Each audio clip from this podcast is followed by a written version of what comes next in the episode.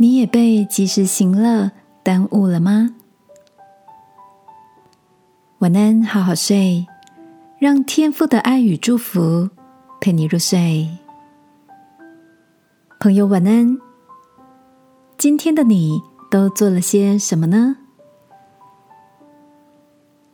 回家途中听了一集心理学的 Podcast，节目内容提到为什么人都会习惯拖延。心理学家提出一个很有趣的见解，说道：“人的大脑住了一只及时行乐猴，而这只猴子住在我们的脑源系统。脑源系统是大脑很原始的部位，既冲动又情绪化。而及时行乐猴所代表的是我们人原始的本能，追逐享乐，并且。”逃避责任。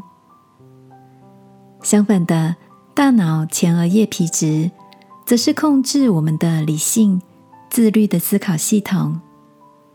我们需要透过设定合理的目标、清楚的规则、时间以及奖励制度，来驯服我们大脑中的这只猴子。听完之后，我想到过去的自己也常被。及时行乐耽误了时程，像是该早睡，明天才能早起，却还划着手机上缤纷的讯息；或是明明下班前要提出的报告，却还在社交媒体上跟朋友聊得舍不得下线，直到非叫见不可，才慌乱了手脚。圣经里鼓励我们。要被上帝的灵带领，就能够结出节制的好果子。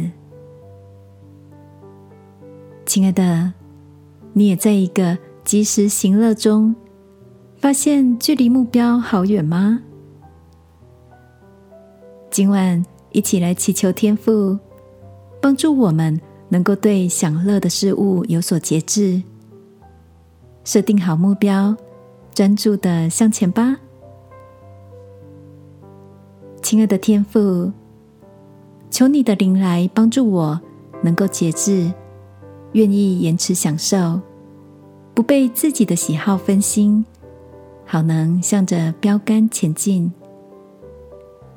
祷告，奉耶稣基督的名，阿门。